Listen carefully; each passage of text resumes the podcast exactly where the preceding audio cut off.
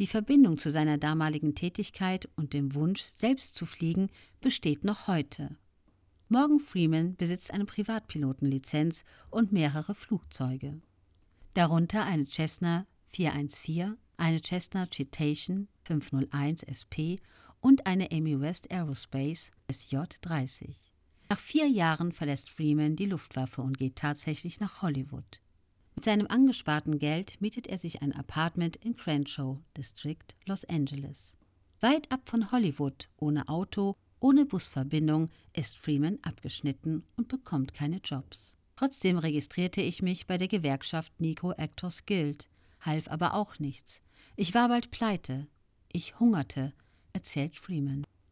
Über seinen ersten Job als Aktenträger beim Los Angeles Community College lernt er Menschen kennen, die ihm Kontakte zum Pasadena Playhouse verschaffen, eine Schauspielschule, die auch zu der Zeit Schwarze aufnimmt.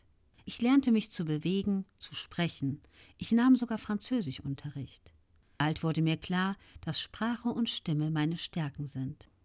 Heute leiht Freeman den meisten Tierfilmen, die ins Kino kommen, seine Stimme als Erzähler. In den frühen 1960er Jahren ist er in diversen künstlerischen Ensembles aktiv, jedoch ohne eine herausgehobene Stellung einzunehmen.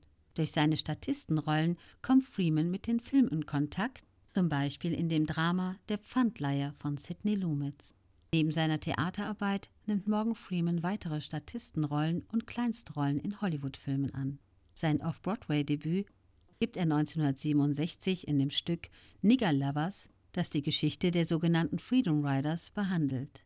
Eine Gruppe von Bürgerrechtsaktivisten, die mit ihren Aktionen gegen die weitere Aufrechterhaltung der Rassentrennung in öffentlichen Verkehrsmitteln protestieren.